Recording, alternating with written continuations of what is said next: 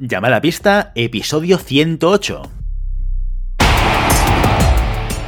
Hola, muy buenas y bienvenidas y bienvenidos a Llamada Pista, el programa, el podcast en el que hablamos de ese desconocido deporte que es la esgrima. Este podcast está pensado por y para este extraño a la parque especial colectivo de seres humanos que decidimos no dedicarnos ni al fútbol, ni al baloncesto, ni al tenis, ni a ningún otro deporte conocido, y que por el contrario preferimos, en pleno siglo XXI, blandir la espada y enchufarnos a la pista. Hoy estamos aquí un viernes más, una semana más, Maribel Matei, muy buenos días. Buenos días, Willy. Y Santiago Godoy, Santiago Godoy, ¿qué tal? ¿Cómo está usted? Oh, muy bien, Willy. ¿Y vosotros qué tal? Muy bien, no tan bien como tú, porque tú siempre estás muy bien. Bueno, no es verdad. Esto que acabo de decir es mentira. Bueno, es, es- es falso. Yo soy como los payasos, contento por fuera, pero triste por dentro. Exacto, a veces estás muy arriba, a veces estás muy abajo. Esto, esto va así. E- e- Eso es lo que tiene ser bipolar, ¿verdad, Santi? Yo, yo soy como la vida misma. O sea, tal cual, como la vida misma. Arriba, abajo, pero siempre para adelante. Muy bien, muy bien. Como tiene que ser, como tiene que ser. Bueno, una semana sin directo y sin competiciones. Mira, teníamos muchas ganas de que llegasen las competiciones, pero sed sinceros. ¿Es, es, un, ¿Es un respiro el que hayamos descansado por lo menos esta semana, sí o no? He podido dormir Es agotador. las horas que necesito para funcionar en mi vida diaria. O sea que mm, y experim- como experimento, la verdad es que muy contenta, pero por favor que espacien un poco más las competiciones de aquí en adelante, porque si no, morimos. No contaría con ello, pero bueno, mira. Montes de los valientes, Matei. Hay que echarle valor y al toro. No, no, claro. Como tú he editado vídeos y, y ya está, Eres, eres joven, eres joven y, y hermosa y puedes, puedes soportarlo todo. Uy, qué, Qué bonito. bonito. muy bonito. Eso es lo, es lo que me dice, suele decir la gente cuando me, me pide cosas. o sea que ya estoy acostumbrada. Oye, qué, qué- qué bonita esta relación que tenéis vosotros, ¿eh? Yo creo que el hacer directos juntos os ha, os ha acercado más, ¿eh? Como, como, como personas y como seres humanos. Sí, ¿eh? nos está acercando mucho, ¿eh? Y ahora casi ya somos como Pilimili Como A ver. zipizape. y Pinela. Somos un dúo. Tal cual, oye, no lo habría definido mejor. Sí, sí, sí. Acercamiento y, y desacercamiento continuo. Es así, como la vida misma. Dual. Exacto, exacto. Oye, pues sí, sí que es verdad que a veces pensamos, bueno, hacer el falso directo eh, al final también tiene una parte de postproducción que es mucho tiempo, pero cla- claro, como me la como yo y vosotros, eh, pim, pim, que son dos días, pues claro. eh, al final esto no lo sufrís. Eh, pero sí que es verdad que cuando haces un directo, ostras, tienes que preparar muchas cosas. Si quieres que- que vaya fluido, que funcione bien. Y hemos aprendido muchas cosas en estos tres directos que hemos hecho y hemos intentado y creemos que hemos conseguido hacer una evolución del primero al tercero y, sabemos y somos conscientes de que podemos mejorar muchas más cosas y seguiremos intentándolo e intentando hacer eh, programas de este estilo, ¿no? Más en directo, más eh, jugando con el vídeo y poder mostrar cosas, porque esto al final es un deporte y, te entra por los ojos muchas veces.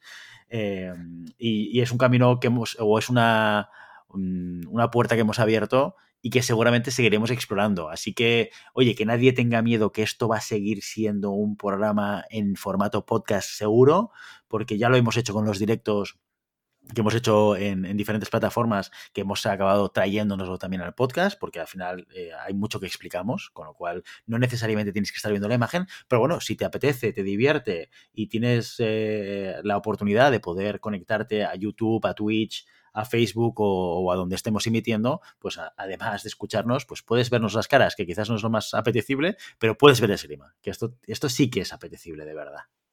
Hombre, puedes ver mi cara iluminada por el- la luz de la tarde. Que mi Eso madre me dijo que salía muy guapa.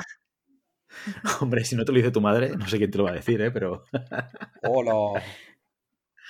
Hola. Qué bonito, Willy. Menos mal que tengo a Santi para decirme que soy joven y hermosa. Exacto, exacto. Es que he visto mucho amor. El, el- el- el- el nivel de amor es tan alto que tengo que bajarlo un poquito, porque no puede ser esto, no puede ser. Bueno, oye, lo dicho, vamos con temas importantes antes de ir al contenido del día de hoy, porque tenemos contenido que parece que no hay competiciones, no hay contenido de llamada pista, pero ¿cómo que no? Pero si llevamos 108 episodios hablando de esgrima, con competición y sin competición, por tanto, sí que hay contenido el día de hoy. Pero antes de todo esto, ya sabéis que tenemos que hablar de, de un elemento muy importante y muy relevante, no solamente para la esgrima, sino para el mundo y para el universo en sí. Se dice, se dice que el guantelete de Thanos no tenía las gemas del infinito, tenía NEPs. ¿Esto lo sabíais o no? Qué friki eres, Willy. Pues, no lo sabíais, no lo sabíais. Pues sí, sí, porque ¿por qué te crees que se enganchaban tan bien? Eh, que, que, que prácticamente no se movían a no ser que viniese Iron Man a robarlas. ¿eh? Claro, también no, no, se enganchaban si Iron Man pudo. Si hubieran estado con Neps, ni Iron Man hubiera podido quitarlos. Pero bueno, estado bien. Como intento de analogía, ha estado bien. es que no tengo tu capacidad, Santi, no tengo tu capacidad. Sea como sea, sea como sea, eh, lo, repetimos cada semana, estamos orgullosos, estamos contentos, estamos felices, no, no, no nos cabe en el cuerpo la felicidad cada vez que hablamos de esto. Nuestro patrocinador, una semana más, un viernes más, es los NEPs, fencingfan.com. Oye, que leí por redes sociales, y esto no sé si es un fake news o no, esto seguramente Maribel lo podrá saber mejor que yo, eh, que los NEPs están ideando algo para Sable. ¿Habéis oído o leído algo al respecto? Yo ni idea. Pues no me he metido mucho, pero sí que me quiere sonar algo. Sí que me quiere sonar. Espero que sí, porque ya los tenemos un poquillo marginados al sable. Esto no, puede seguir así. Además, ahora tenemos un montón de sablistas. Tenemos un montón de sablistas detrás. O sea que ya puede. No, no, cada vez más. En, Telegram, cada vez que entra uno dice yo soy sablista, yo soy sablista. Hombre, al final, esto va a ser, esto va a ser un podcast de sable sin sablistas. ¿eh? Pero, pero bueno, oye, eh, bien recibido que es, que la esgrima es la esgrima.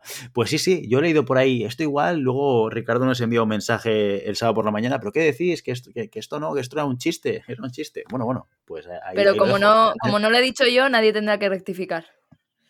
Exacto, ahí lo has dicho muy bien. Esto es lo que tiene tener canas y, eh, tener cierta edad. Puedes pasar de todo. ¿En qué momento rectificaste? No rectificaste en ningún momento. Claro que rectifiqué. ya tenías, ya tenías ¿eh? que Bueno, rectificaste, no rectificaste, pero la, realidad es que, ya lo he dicho en varios canales, es mentira que dijese una fake news, Maribel, no es verdad. Yo acerté. Es una premonition news. Claro, o sea, yo acerté. Me adelanté. de cristal, claro. ¿Me adelanté cuánto? ¿Un mes y medio? Esto es lo que se llama una profecía autocumplida. En realidad, la Federación Española, para no contradecir a llamada pista, inscribió a Sara Fernández. No, no, para no contradecir a llamada pista, no. Para no contradecirme a mí. Oh. ¿Cómo, saltan los pues ahora, eh? Claro, todo el mundo sabe desde que todo el mundo sabe que Carlos Llevador te llama para preguntarte cuántos campeonatos de España ha ganado, pues ya yo creo que hay un teléfono rojo directo. ¿eh? seguramente tendremos que, dentro de poco vendremos, veremos en, Madrid eh, un, cañón de luz que ponga MM, Maribel Matei, cuando la federación edite información y tú vendrás estilo Batman a, darles el dato. Este es el dato correcto. Gracias Maribel. Y te podrás ir otra vez a, tu cueva. Eh, dicho esto, vamos, a hablar, vamos a hablar también de, un poquito de los mecenas. ¿Eh? Que, se cuece y se dice que van a llegar unos mecenas dentro de poquito. Ah, ya veremos, a ver, ya hablaremos de ello. No, hoy no, hoy no vamos a hablar de ello porque no toca y ya sabéis que toca hablar de nuevos mecenas cuando, cuando se dan de alta. Pero bueno, oye, que hay cuando el río suena, ya sabéis lo que sucede. Bueno, ¿qué es esto de, ser mecenas o de mecenazgo? Aquellos que no hayáis escuchado esto antes de llamada a pista, quiere decir que este es el primer programa de esta temporada, porque llevamos toda la temporada dando el ñazo con este tema, eh, y fundamentalmente es los oyentes de llamada pista que deciden hacer una aportación económica para apoyar este podcast. ¿Por qué? Porque les damos algo, porque les regalamos algo, porque están comprando algo. No, porque se sienten felices al hacerlo que esto no tiene precio. Es la felicidad de aportar y formar parte del programa, de alguna manera, con esta aportación económica mensual de 5 euros, maravillosos. Y a nosotros, oye, nos ayuda a poder seguir manteniendo el programa, pagar los costes del hosting, todas aquellas cosas, que por lo menos esto, pues no nos cueste dinero a nosotros. Así que agradecidos mil y uno a todos los mecenas. ¿Y qué se lleva un mecenas si, si se hace mecenas? Esto, a ver quién me lo dice. Yo iba a decir que, ya que has dicho lo de Thanos, podrías haber dicho agradecidos 3000. Pero bueno. Tío, es que no se eh, entiendo pues, nada. O sea, no se entiendo nada. a punto, estaba a punto. Maribel Matei, eres muy joven, pero no tendrás de nada, ¿eh? Estoy súper fuera. Estás muy out. Qué vergüenza. Estoy out. Pero, pero aparte de Te quiero 3000, ¿Qué es lo que se lleva un, mecenas cuando. o un oyente cuando se hace mecenas? Pues lo Venga, va, son tres, cuatro cosas. Lo, primero que se lleva da igual, yo me callo. Es que Santi no, no puede hacerlo de forma seria. No, no, No no, puedo, no, no, no está puedo. claro. No puedo. Matei, No, mira, se- te cedo mi puesto. Maribel son, fake news y Santi eh, es cualquier comentario fuera de lugar. ¿eh? Y, y no vamos a, a sacar la lista, que tengo una lista de comentarios fuera de lugar de Santi, que es que va Pero creciendo y porque- creciendo a cada... Mi- Mira, maté un perro y mataperros me llamaron. Al final ya me buscáis ahí la puntillita. Exacto, que es lo que a ti te gusta. Bueno, Maribel, venga, va, danos algún, damos, danos algún dato de lo que se llama un mecenas. Bueno, cuando te haces mecenas te mencionamos, como dices, en el primer programa, Muy bien. que es, es algo, oye, que la gente está esperando, cuando se- la gente se hace mecenas, se espera su nombre en el programa. O sea, eso me, me consta. Lo segundo es que puedes mandar un audio o ya abrimos la puerta en el último programa a mandar un vídeo y te lo publicamos. Exacto, exacto. Así que participas de alguna manera en el programa y, y en, ese, en ese audio, en ese vídeo, ¿qué puedes hacer? Oye, lo que te dé la gana. O sea, nos puedes explicar tu vida. Bueno, si nos explicas tu vida media hora, pues igual hacemos un monográfico de ti, ¿vale? Pero, pero bueno, esto habría que ver. Igual es un extra. Ey, podría ser esto. Extra bols de mecenas. Oye, eh, hay que darle una vuelta al tema.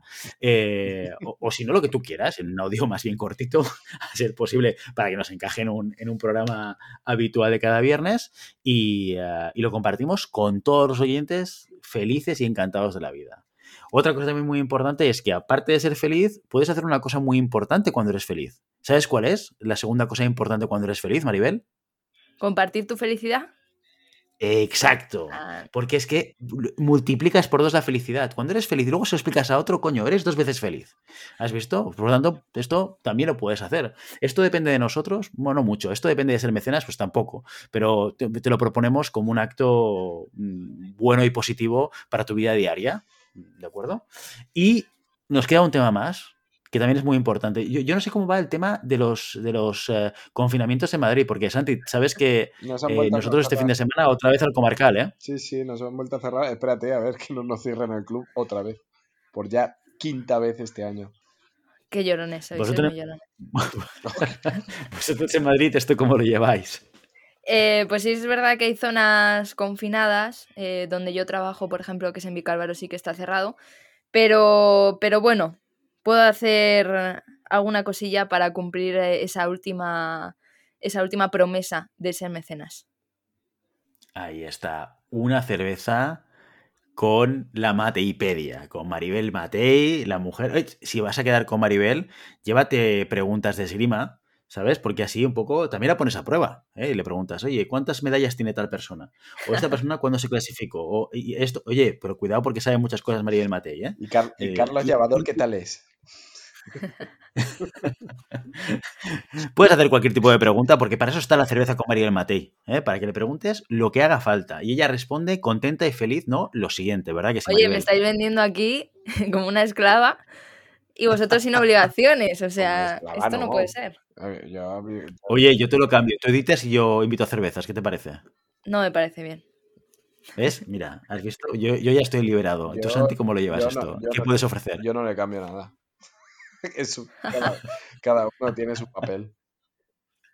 Además, fue totalmente voluntario. Esto fue un día, eh, de- habría que recuperar ese audio, pero un día que dijo, metió, y yo arriba. invito a una cerveza a cada mecena arriba. si hace falta. Sí, Esto sí que es matar a un perro y que te llame mataperros, ¿eh? No vuelvo a tener un día feliz, voy a venir aquí amargada todos los días. Pero si te ha salido barato y todo. Bueno. O sea, ¿cuántas has pagado? Exacto. No has pagado ni una. No, la verdad es que las que llevo Son promesas son tres. vanas. Promesas Son tres. vacías de Maribel Matei. Eh, muy bien, ¿eh? Una experiencia muy buena en general. O sea que por mí, eh, cuando cualquier mecenas me diga, estoy abierta. Claro, claro, porque esto... a cervezas. Santiago, Santi, Santi, Santi, corta. Ya te, ya, ya te, ya, ya te, te- te estaba también, viendo, yo también te estaba he viendo. Pero dejáis a Corta, corta. Yo no- Claro, Maribel, tú también. Esto al final es culpa de Maribel. Claro. Claro, Maribel, es que se lo dejas tan a huevo. Voy a tener que medir mis palabras para que Santi no. ¿Os habéis, vale. os habéis dado cuenta que, que Willy ha dicho coño? ¿Habéis visto los detalles que me quedó? Sí, sí, eh, pero, eh, pero ¿te has dado cuenta que digo muy pocos tacos yo? Muy pocos tacos, ¿eh? prácticamente ninguno. Me- es más, me ha saltado Sí, el antivirus cuando lo has dicho. Yo juego con el contraste. O sea, normalmente no utilizo algunas palabras malsonantes, porque soy un tío bien hablado en el castellano. Eh, y, entonces para hacer un poco de, ¿sabes? Para romper un poco un esquema, pam, pam, pam, utilizo alguna palabra para llamar la atención, cosa que me ha funcionado contigo. La gente va, a venir en tropel ahora en, a, hacerse mecenas. sin duda, si no lo hacían antes, lo harán ahora. Bueno, muy bien. Mecenas al lado, patrocinador siempre en nuestra mente, pero lo vamos a dejar un poquito eh, al lado ahora. Eh, vamos, antes de entrar en el contenido, en las noticias de la semana. Esta semana hemos conocido los nombres de los españoles que acudirán al preolímpico. El pasado lunes adelantamos en nuestra cuenta de Instagram los tiradores y tiradoras inscritos en el torneo clasificatorio para Tokio. No hay sorpresas respecto a lo que llevamos adelantando estas últimas semanas. Sara Fernández y Julen Pereira representarán a la espada española e Iñaki Bravo y Araceli Navarro al sable. Por último, María Mariño acudirá a la prueba de florete femenino después de terminar la clasificación interna 5 puntos por encima de Teresa Díaz. Una circular de la Federación Española confirmaba esa misma tarde la participación de los cinco esgrimistas que pelearán por la última plaza olímpica en Madrid los próximos 24 y 25 de abril. A la espera de lo que hagan estos tiradores, otra plaza en Tokio parece mucho más cerca, la de Begoña Garrido. A falta de confirmación oficial por la IWAS y según el portal Deporte Adaptado, la tiradora española de esgrima en silla de ruedas estará presente en los Juegos Paralímpicos de Tokio. La cancelación de la Copa del Mundo de Brasil y el aplazamiento del europeo a finales de 2020, las dos últimas pruebas del periodo olímpico, han cerrado prematuramente la clasificación de la modalidad que entrará en acción el 25 de agosto. Antes de la cita olímpica, la esgrima adaptada internacional tiene previstos dos últimas competiciones, los mundiales de la categoría C y sable por equipos y una Copa del Mundo en Varsovia, ambas en julio. La categoría cadete y junior disputan su única competición internacional de la temporada. Desde el pasado sábado y hasta este domingo, tiradores y tiradoras luchan por el título mundial. Hasta el momento, 22 esgrimistas españoles han participado en el torneo, el mejor resultado individual por ahora viene del sable masculino, donde el tirador del SAM, Asiro Langua, consiguió un magnífico sexto puesto en la prueba cadete. Por equipos, los sablistas y los floretistas han puesto el listón en el décimo lugar. El florete femenino también tiene motivos para celebrar. Adriana Tucker conseguía el miércoles la novena posición en su categoría. Hoy viernes entra en pista la espada masculina y femenina M20. Todos los resultados de las competiciones que quedan y de las que ya se han completado están disponibles en la página de la Federación Internacional de Swing. Y hasta aquí las noticias de la semana. Bueno, pues con competiciones todavía, ¿eh? no, hacemos el, récord de competiciones, pero sí, evidentemente, tenemos que hablar de lo que ha ido sucediendo en esa categoría cadete y junior que todavía se está, se está disputando. Sí, hay que decir que de lo que nos llega allí, eh, que está siendo como un infierno de protocolos y de control. Em, la verdad es que se lo han tomado muy en serio, ¿no? Después de las bajas, las grandes bajas que ha habido, em, yo creo que han, pecado de excederse en las, en las en los protocolos de seguridad y de sanidad y creo que la verdad es que bueno nunca nunca viene mal no dar esta imagen de, de control en estos tiempos de pandemia. Sí, sobre todo lo que decías, ¿no? De las ausencias tan sonadas, pues eh, de Italia, es cierto que Estados Unidos ha llevado un tirador, eh, Francia también ha llevado muy poquitos, Hungría no, no ha ido. Eh, además de eso, también de, de, los positivos que resultaron de la primera, de la primera prueba internacional del sable senior, ¿no? yo creo que lo que se quiere es lavar esa imagen y, y también a pesar de que sea de categorías inferiores, es una, prueba fuerte para, el país, para Egipto, antes de los Juegos Olímpicos. Bueno, y lo, que decíamos, hacíamos antes chascarrillo de, de Sara Fernández y de en el Olímpico, pero bueno, ya se han confirmado los diferentes nombres y sobre todo seguramente una, una de las armas que, que, más generaba controversia sobre quién iba a ir a ese preolímpico era el florete femenino.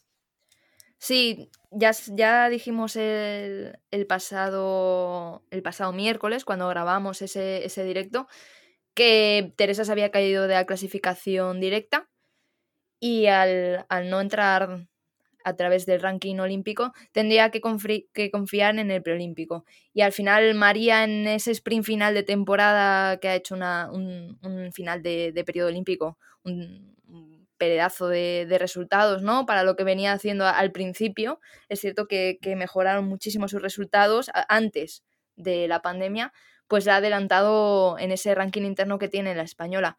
Desde aquí, bueno, felicitar obviamente a María, que, seguro que, lo está dando todo para, para, poder clasificarse a través de ese preolímpico y acompañar, a, Carlos Llavadora a, Tokio. Y también, pues, mucho ánimo para, para Teresa, porque sé que no, no, debe ser para todo un buen gusto perder en ese último minuto la clasificación y, y realmente decirle que, que lo va a conseguir en algún momento, porque si es el primer, el primer ciclo olímpico en el que se lo plantea en serio y ha estado tan cerquita, tiene 24 años, aún puede hacer muchísimas cosas. Totalmente, aún queda, recorrido. Y, eh, bueno, también me ha gustado mucho poder hablar aquí también de esgrima paralímpica. Tenemos pendiente un programa específico para hablar de esta modalidad de la esgrima, eh, de la cual hablamos de vez en cuando y, queremos generar también espacios en los cuales podamos cubrir cosas que están sucediendo y, noticias, bueno, esperamos que, dentro de poco buenísimas noticias por parte de Begoña Garrido y su clasificación hacia Tokio. Sí, muchas veces hablamos eh, de, que, de que la esgrima solo tiene una medalla olímpica, ¿no? Y nos olvidamos de que tenemos dos medallas paralímpicas. Y realmente me parece injusto, ¿no? Que no tengamos eh, en cuenta esa, modalidad que nos puede dar tan buenos resultados y que al final siempre queda un poquito marginada a favor de, la esgrima de pie, ¿no? Y, espero eh, que podamos conseguir que tengan un poquito más espacio, primero en las noticias y como dices, después con un contenido más específico que pueda acercar a las personas que seguramente no conozcan ni siquiera dónde se puede hacer este tipo de esgrima, pues acercar un poco eh, esta posibilidad para, para, tanta gente. Sin duda. Y, eh, y, bueno, dejando las noticias también de lado, vamos a hablar del contenido de la jornada de hoy. Hoy hemos querido traer un contenido muy práctico a llamada pista, eh, que nos ha venido a la mente con Santi hablando de cosas que están sucediendo a día de hoy en, el SAG, en, el club que, lidera y que dirige Santiago Godoy.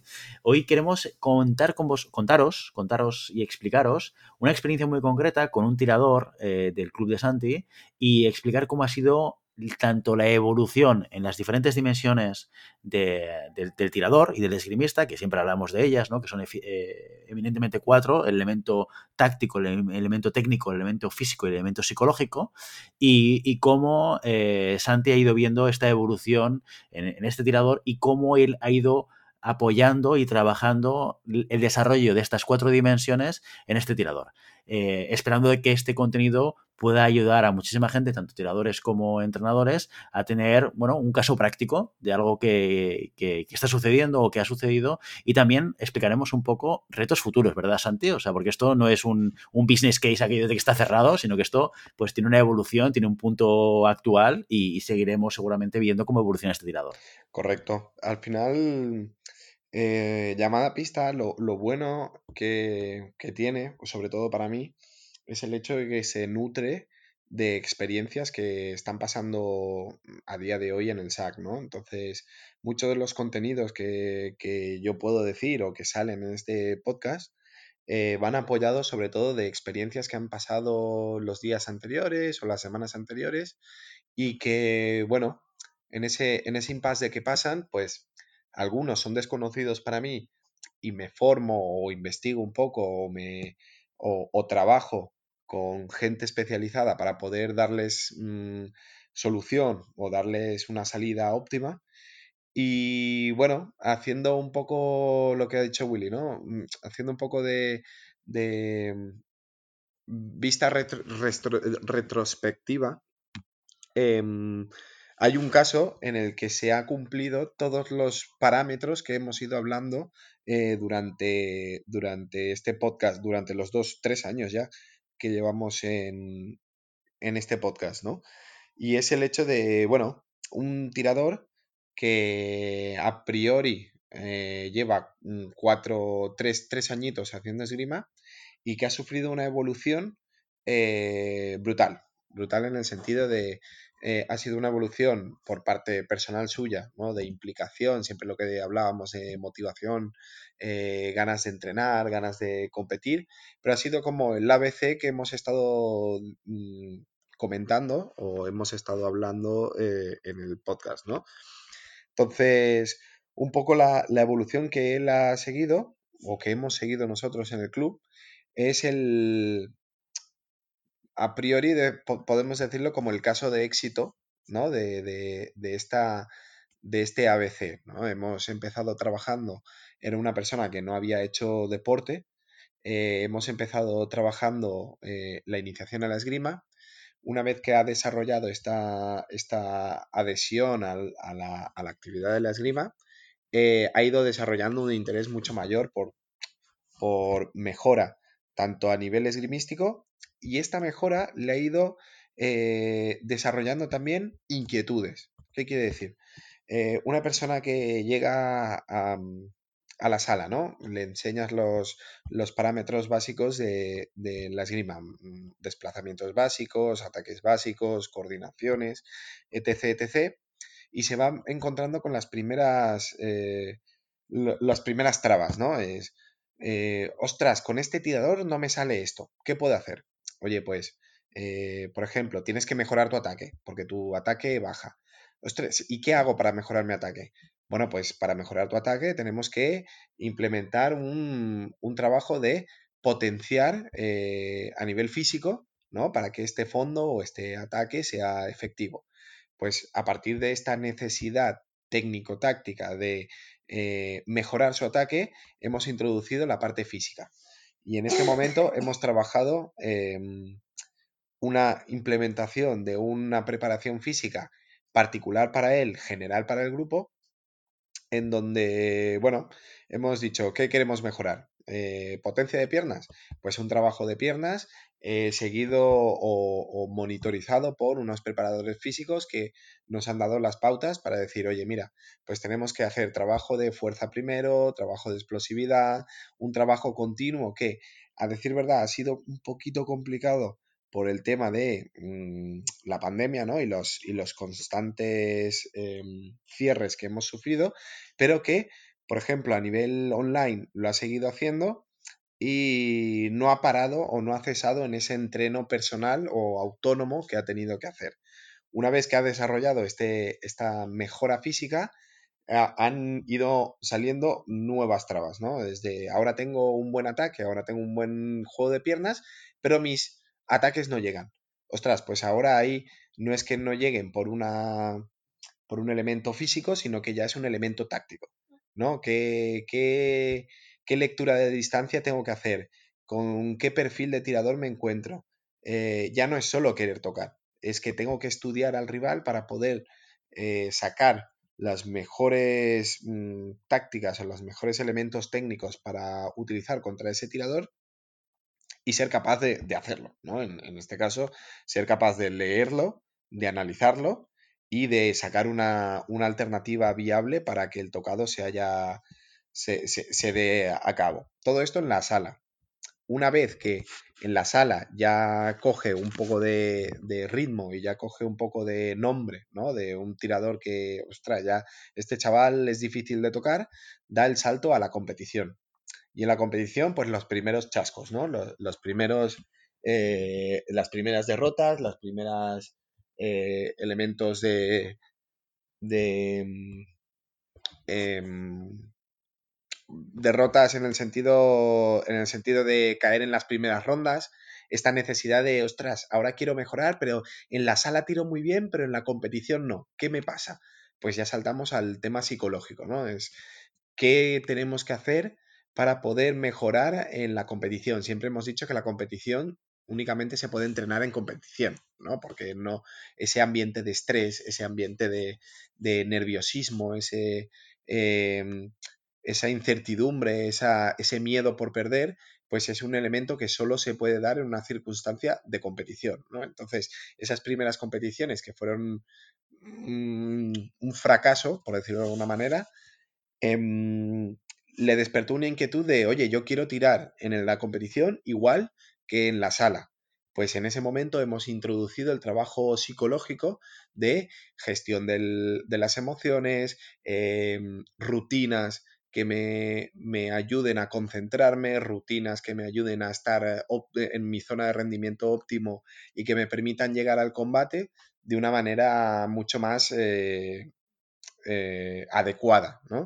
Y poco a poco, siguiendo este ABC, ¿no? Este, esta, estas trabas que se han ido sucediendo durante, todos estos, durante todo este tiempo.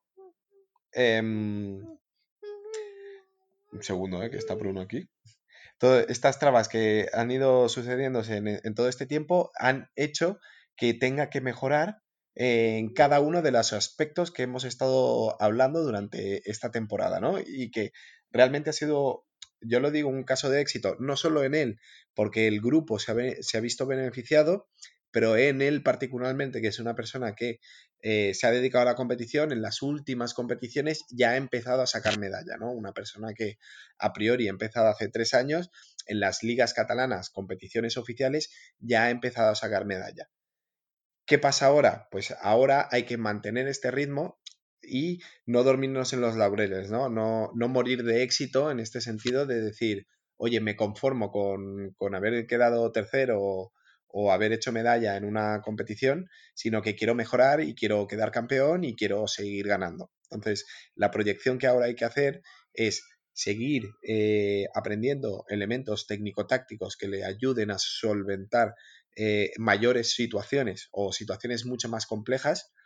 Em, también elementos psicológicos en donde ya sabemos que no es lo mismo perder una pool o tirar una pool o tirar un tablón de 64 que tirar una semifinal o tirar una final.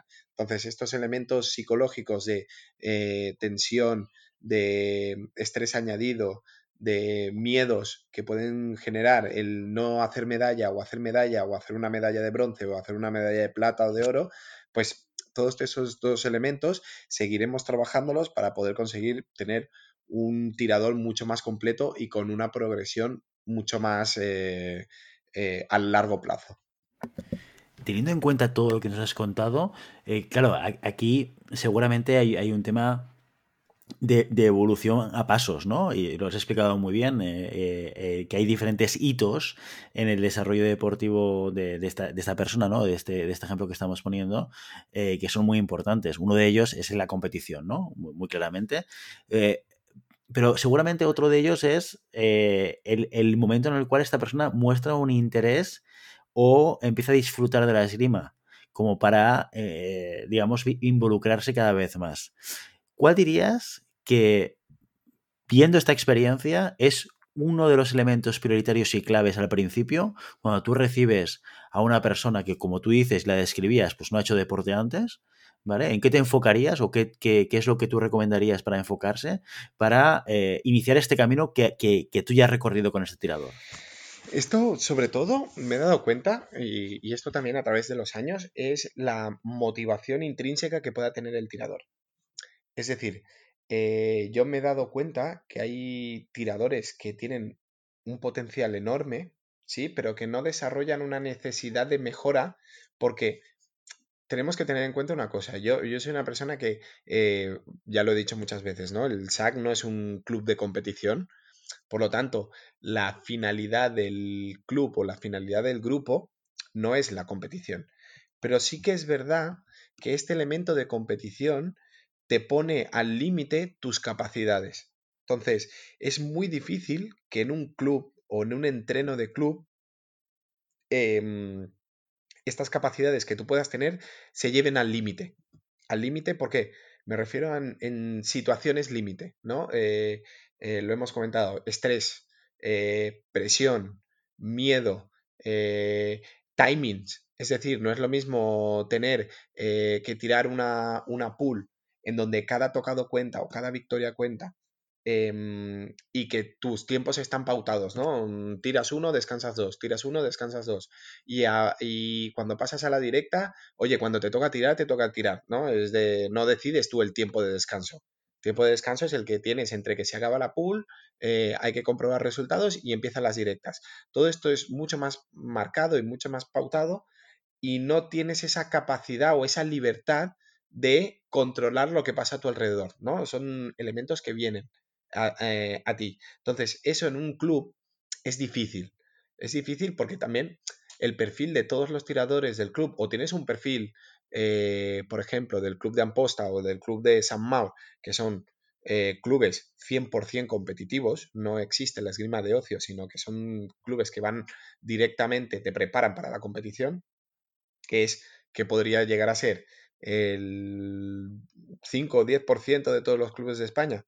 Eh, esta, esta situación del club no te permite llevar al límite esas capacidades, ni te permite pautar tan, de manera tan extrema o de manera tan rígida eh, esos timings de preparación. Entonces, la competición sí que te da, es que te da, te pone a prueba. Entonces, el ponerte a prueba siempre es un elemento que a ti te sirve como gasolina, por decirlo de alguna manera, de mejora. O todo lo contrario, te puede hundir y decir, oye, yo para sufrir y para tener esta angustia y este ansia no, no, no compito, porque realmente hay que decir eh, dos cosas, hay, hay, dos elementos importantes en la competición. Uno es la manera en que yo enfoco la competición, ¿no? O cuando estoy compitiendo, y otra es la gestión de las emociones post competición. Es decir, llevo, llevo, llego a una competición súper preparado y me va nefastamente mal. ¿No? ¿Cómo gestiono esa, esa vuelta al, al, trabajo? De decir, ostras, pero si me la he preparado súper bien y me ha ido fatal, ¿qué ha pasado? Entonces, el gestionar las emociones a posteriori de la competición también es algo muy importante y es algo que debería hacerse de manera eh, obligada, ¿no? El día siguiente a la competición, sentarse con el tirador de, oye, ¿qué ha pasado? Tanto en las competiciones que han ido bien como en las competiciones que han ido mal. Porque sí que es verdad que si ha ido mal, tenemos que analizar y trabajar por qué ha ido mal. Y si ha ido bien, tenemos que analizar y replicar lo que ha ido bien, ¿no? Entonces, este, este sistema de prueba y error lo que me hace es potenciar mi motivación por la mejora. Entonces, sí que es verdad que la competición es muy importante en este, eh, en este, en este perfil porque es la única manera que tiene el tirador de ponerse a prueba en un momento muy, muy, eh, muy estresante y de un momento muy puntual y que puede medirse de manera muy efectiva, ¿no? Es de, en este combate me ha fallado esto, esto, esto. En esta pool me ha fallado esto, esto, esto. Entonces es una manera que tú tienes de evaluar y de sacar los puntos fuertes y los puntos flacos y poder trabajarlos de manera mucho más exhaustiva. Yo te quería preguntar, Santi, eh, una cosa que comentamos también en el, en el, curso de entrenadores, que es qué grado de conocimiento o de implicación en la planificación tiene, tenía el tirador, ¿no? En este caso. Ninguno. O sea, yo la, lo, el, lo único que eh, tenía claro que tenía que saber el tirador era cuándo se encontraba con una barrera, ¿vale? Porque muchas veces los tiradores eh, no ven la barrera. O sea, los tiradores no saben definir, sobre todo cuando viene de nuevo, no saben definir qué es lo que está pasando y a veces achacan errores a elementos eh, erróneos, ¿sí? Por valga la redundancia. Es decir, eh, es que no toco. No toco porque mi ataque es muy malo. No, no. No tocas no porque tu ataque sea malo, es porque no tienes la capacidad física para aguantar un asalto a 15 tocados a máxima intensidad. Y estás eh, perdiendo los combates siempre en los últimos 5 tocados, por decirlo de alguna manera. Entonces, no es un error técnico-táctico, es un error de físico. Entonces, en ese momento tienes que hacer em, o dar el conocimiento del error al tirador. Tiene que ser capaz de decir, ostras, no, no es un error técnico-táctico, no es un error de físico, no es un error de psicológico. Entonces, tienes que definir cuál es la barrera y que el tirador sea consciente de la barrera para que no achaque de manera errónea a otros elementos que a priori pueden estar funcionando bien y que sea capaz de focalizar sus energías en ese error particular. ¿Qué pasa? Cada vez que solucionas un error aparecen cinco más, ¿no? Pero tú no puedes solucionar un error que no está pasando, ¿no? Tú no puedes eh, dar a entender al tirador que eh, está fallando en una cosa cuando en realidad está fallando en otra. Entonces, eh, que seguramente si este tirador mejora el físico, eh, ostras, ahora sí que ganan los combates, pero contra un cierto perfil de tirador. Si le subes un poco el nivel, vuelve a perder. Y a lo mejor ya no, no pierde por físico, pierde porque su lectura de técnico-táctica o su lectura táctica del combate es errónea. Pues entonces, una vez que he solventado el error físico, le digo, ostras, no, fíjate que tu fondo es muy bueno, pero sale siempre fuera de distancia. ¿Por qué? Porque el otro te está engañando.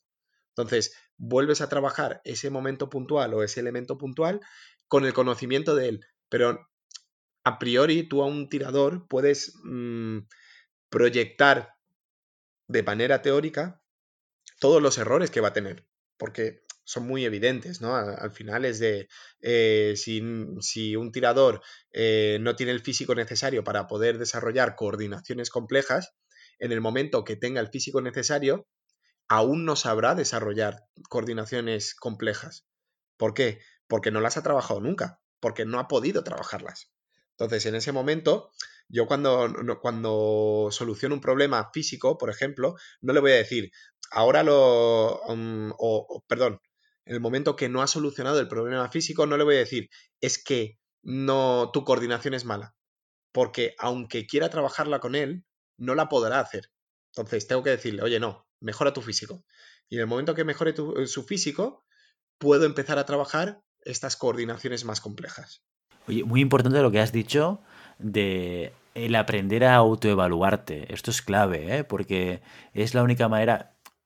Eh, punto, punto, punto y aparte, voy a decir, antes de seguir con este discurso. Y es que, claro, la esgrima, esto es una obviedad, ya lo sabemos todos los que nos dedicamos a la esgrima de manera más ocio, de manera más profesional, la esgrima es compleja. Esto es una realidad y no hace falta ser Einstein para darte cuenta. Y claro, eso es un problema, porque a la hora de analizarte, cosa que, tú has explicado muy bien ahora cuando estabas eh, poniendo sobre la mesa ese análisis de, este tirador, pues claro, hay muchos elementos a tener en cuenta y es fácil, como tú bien dices, pues resolver uno que salgan cinco más, porque hay, hay muchísimas ramificaciones técnico-tácticas, físicas y psicológicas en esto de la esgrima. Pero, a pesar de ello, o incluso teniendo en cuenta esto, es, es, adquiere muchísima más relevancia el hecho de hacerte una autoevaluación cada vez que haces una competición o cada vez que tiras. Porque es la única manera de aprender y es la única manera de seguir evolucionando. Eh, yo creo que una de las cosas muy importantes en, estos casos, por ejemplo, eh, de, personas pues eh, juniors o cadetes que empiezan a competir, como tú decías, Santi, es que aprendan no tanto la relevancia de ganar algo, de conseguir un podio, de hacer una final de ocho, de hacer una semifinal, de, conseguir ser campeón de la competición, que esto está muy bien, oye, y un dulce no marga nadie, ¿no? Y bien, contento que te vas a casa habiendo ganado esa competición. Pero creo que más importante que esto, y, yo creo que esto, en esta última competición, creo que esto no lo puedes explicar muy bien, porque es un dato, me lo decías antes eh, fuera de micro, Santi, creo que es un dato que que es importante tener en cuenta como reflexión. A veces incluso es mejor fallar ahora para que eso te permita dar tres pasos hacia adelante en tu evolución como esgrimista, para que cuando haya realmente una competición de relevancia, ¿vale? Cuando ya estés compitiendo donde realmente una medalla o, conseguir un puesto u otro puede ser algo realmente importante, ya hayas quemado una serie de etapas en tu aprendizaje. ¿no? Y yo creo que aquí, a mí me gustaría que, comentases justamente eh, este caso de, de, este, de este momento dulce que, se está viviendo con este tirador, ¿vale? Y, esta, esta, la misma reflexión que tú hacías antes. Mira, yo te voy a poner un caso paralelo de un compañero suyo em, que le pasó todo lo contrario. Es decir, eh, las últimas dos competiciones que ha, hecho le han ido fatal. Fatal es fatal. Eh, no estaba cómodo, eh, no tiraba bien.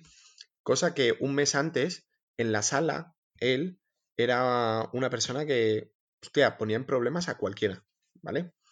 Entonces, tenemos que tener claro una cosa, que la esgrima es un deporte muy ingrato, en el sentido de, es un deporte muy mental, muy mental en el sentido de que toda eh, alteración en mi estado de ánimo se ve reflejada dentro de la pista. ¿Sí? ¿Qué quiere decir esto? Esta persona o este, este chaval eh, esa semana había estado, bueno, mm, liado con exámenes, liado con no sé qué, un poco, bueno, fuera de su, de su zona de confort, ¿no? Fuera de su estabilidad emocional. ¿Qué pasa? Que em, eso se ve reflejado en la pista. y él, por ejemplo, achacaba a que se había vuelto malo, ¿no? Se había vuelto malo, no disfrutaba de la esgrima, eh, se le daba fatal, que no tocaba, que no, no se lo pasaba bien, que no sé qué, no sé cuánto. Entonces, yo lo que le dije es de, oye, relájate, permítete estar mal, ¿sí? No eres peor que hace una semana y la semana que viene no serás mejor que ahora. Simplemente es tu estado de ánimo que se ve reflejado en la pista. Entonces, si estás mal, no intentes tirar como si estuvieras en tu mejor momento. ¿Por qué? Porque te estás evaluando como si fueras, como si fueras el tirador, eh, el mejor tirador o, tu mejor faceta de tirador. Entonces, si yo estoy mal, no puedo aplicarme el, el baremon de, de el mejor, mi mejor momento. ¿no? Entonces, eh, el disociar que podemos tener varios estados de ánimo y poder definir cuál es mi estado de ánimo y entender que mi estado de ánimo va a verse reflejado dentro de lo que es la pista y sobre todo en la competición donde se magnifican todos estos sentimientos, eh, es muy importante, ¿no? Y hay que entender que habrá competiciones que te vayan mal, ¿sí? Y no porque seas malo, sino porque en esa competición estás girado, no estás concentrado, eh, vienes de época de exámenes, vienes, y sobre todo en estos momentos en donde estas categorías cadete, junior, donde realmente ya los conocemos todos, ¿no? La edad de la pubertad, la edad del pavo, eh, que todos, todos los problemas son como un como un mundo, ¿no? Es que, es que mi mejor amigo me ha dicho que me odia. ¡Boom! El mundo se me viene encima, todo es una, un, desastre, no estoy cómodo. Y llegar con ese estado de ánimo e intentar ganar un combate es muy complicado. Es muy complicado. Entonces, tenemos que entender que em, ni como, como, como decía el entrenador, este, ¿cómo se llama? Em, un entrenador de los Asuna, creo que era, que decía, ni antes éramos la última mierda que cagó Pilatos, ni, ni ahora somos el Bayer Leverkusen. Es decir, tenemos que entender quiénes somos, dónde estamos y qué nos afecta para poder llegar a nuestro mayor rendimiento. Los grandes tiradores que hacen intentar que esta eh, estabilidad emocional consiga mantenerse durante toda la temporada. Pero cuando no somos tiradores de élite y tenemos que compaginar la esgrima con diferentes em, situaciones vitales, tenemos que entender que estas situaciones vitales externas nos, nos eh, nos van a afectar. Entonces, bueno, eh, nos van a afectar para bien y para mal, porque seguramente eh, este chaval que ahora ha hecho medalla, la próxima competición se crea que puede ganar y a lo mejor pierde la pool. ¿Sí? Entonces tenemos que gestionar tanto lo malo como lo bueno y poco a poco ir dando las herramientas para que los mismos tiradores y sobre todo en estas edades eh, se den cuenta de cómo están y cómo pueden desarrollarse dentro del estado de ánimo o dentro de las características o del contexto en el que se encuentran. ¿sí? Y poder aplicar la mejor esgrima dentro de esa, de esa situación.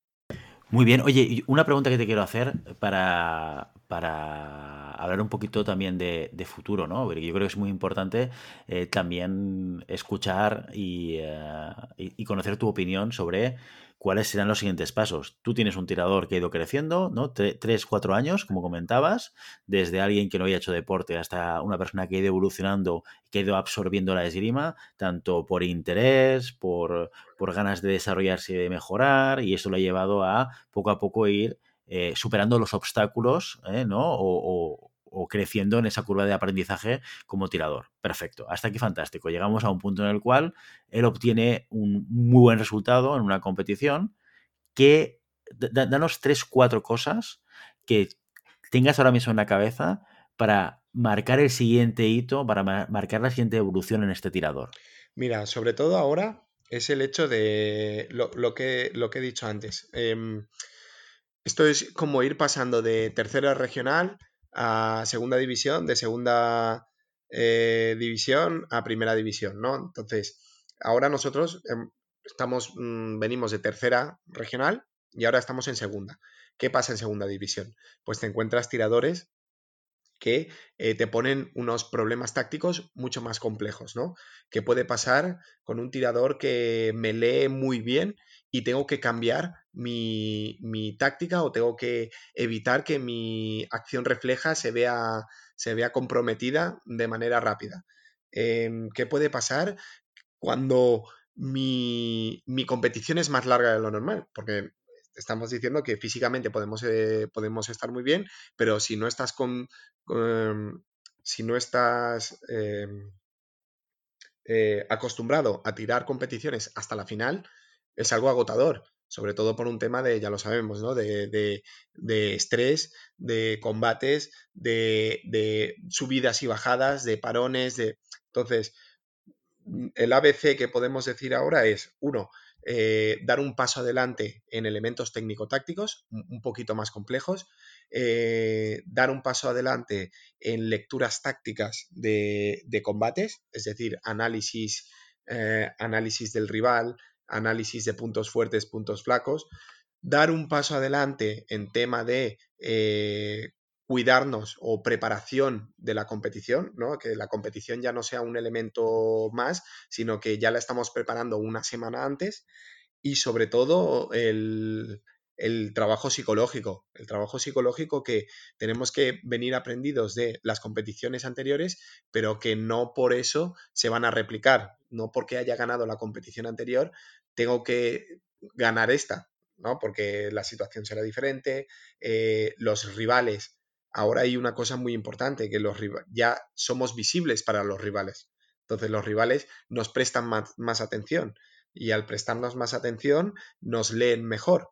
Y al leernos mejor, el combate se complica porque ya no es algo desconocido, sino que van a solucionar los problemas que les vas a poner tú. Entonces tienes que darles un repertorio un poquito más amplio de acciones para que puedan ir cambiándolas y enmascarando sus acciones correctas. Totalmente. Oye, pues eh, muy interesante. Yo creo que eh, eh, más lecturas de este estilo de, casos de tiradores y tiradoras pueden ser interesantes que los traigamos a, llamada pista eh, y, que traigamos a otros entrenadores, no solamente para hablar de experiencia de club y de lo que ellos hacen, sino de hablar de casos prácticos de, oye, yo con este tirador trabajé esto, yo con este, este, este manera, esta manera de orientar este tipo de problema que él tenía me ayudó haciendo X, Y y Z, ¿no? Y esto yo creo que nos ayuda a todos a no, no, a replicar fórmulas y métodos, seguramente, porque si a mí me preguntas, yo te diría que cada persona es un universo y, tenemos que acercarnos a personalizar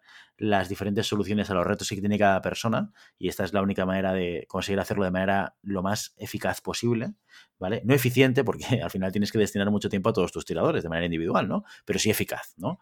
Eh, y por tanto seguramente no es algo que puedas hacer un copiar-pegar y decir, mira, lo que me ha funcionado, lo que le ha funcionado a Santi lo voy a replicar a mis tiradores, porque a lo mejor esto no te va a funcionar a ti, ¿no? Pero sí que escuchar otro tipo de experiencias nos ayuda a enriquecernos y a, a, lo mejor captar algún tipo de idea o, o identificar, mira, esta esta problemática también ha tenido, voy a probar lo mismo que hizo Santi en este momento. Así que yo creo que este es un contenido muy interesante. Sí, y sobre todo, Willy, que es un, elemento ahora que te potencia el grupo. Uno, porque tiene autoridad para poder hacerlo, ¿no? Ya ha demostrado algo. Y dos, porque el mismo tirador eh, habla un idioma que muchas veces nosotros no hablamos, ¿no? Entonces, ese, ese trabajo de compañerismo eh, dentro del grupo, ya tienes un elemento más que te trabaja dentro del grupo, ¿no? Ya, eh, por ejemplo, este tirador ya empieza a decir, no, tienes que hacer esto, mira, yo hacía antes esto y ahora pruebo a hacer esto porque a mí me va muy bien. Entonces ya es un trabajo em, más intenso del grupo porque ya no solo eres tú el que da los, los, los inputs, sino que hay un elemento dentro del grupo que te va ayudando a divulgar un poco eh, los casos de, aciertos que ha tenido él, ¿no? De yo hacía esto, intenta hacer esto, eh, yo te hago esto, eh, intenta que no te lo haga y poco a poco esa, necesidad de mm, hacer a sus compañeros mejores, a él le funciona porque hace un análisis de, sus compañeros y a sus compañeros le funciona porque tiene una persona delante que se está preocupando de poder eh, decirle cosas que le sirvan en un futuro. Claro, justamente estás hablando tú ahora de, un, de, un, método o de una manera de aprender que es el aprendizaje a través de los iguales, que esto está súper estudiado y, tiene mucho que ver con la facilidad que tenemos de aprender de otras personas que quizás tienen un nivel un poquito superior al nuestro, pero que también están en proceso de aprendizaje, de aprendizaje y que por tanto nuestra manera de poder explicar las cosas y de entenderlas está mucho más cercana. Pero bueno, esto daría para un podcast entero para hablar de, teoría de aprendizaje. Eh, eh, pero hoy no va a ser. Hoy no va a ser. ¿Y por qué no va a ser hoy? Porque hasta aquí ha llegado el episodio de hoy. Como siempre, queremos invitaros a que os pongáis en contacto con nosotros, nos deis vuestra opinión y nos digáis si queréis que hablemos de algún tema concreto o si tenéis alguna pregunta. Lo podéis hacer a través de redes sociales. Estamos en Facebook, en Instagram, estamos en Telegram, donde, oye, hay muchas news y muy pocas fake. Y también lo podéis hacer a través de la página web llamadapista.com barra contacto. Y si el contenido de este podcast te gusta, no te olvides suscribirte, compartir este episodio en cualquier red social y darnos 5 estrellas en iTunes o comentar lo que quieras tanto en iVoox como en Spotify. Muchas gracias por todo, por tu tiempo, por tu atención y por tu interés en este maravilloso deporte que es la esgrima. Nos escuchamos la semana que viene. Hasta entonces. Adiós, adiós. Adiós.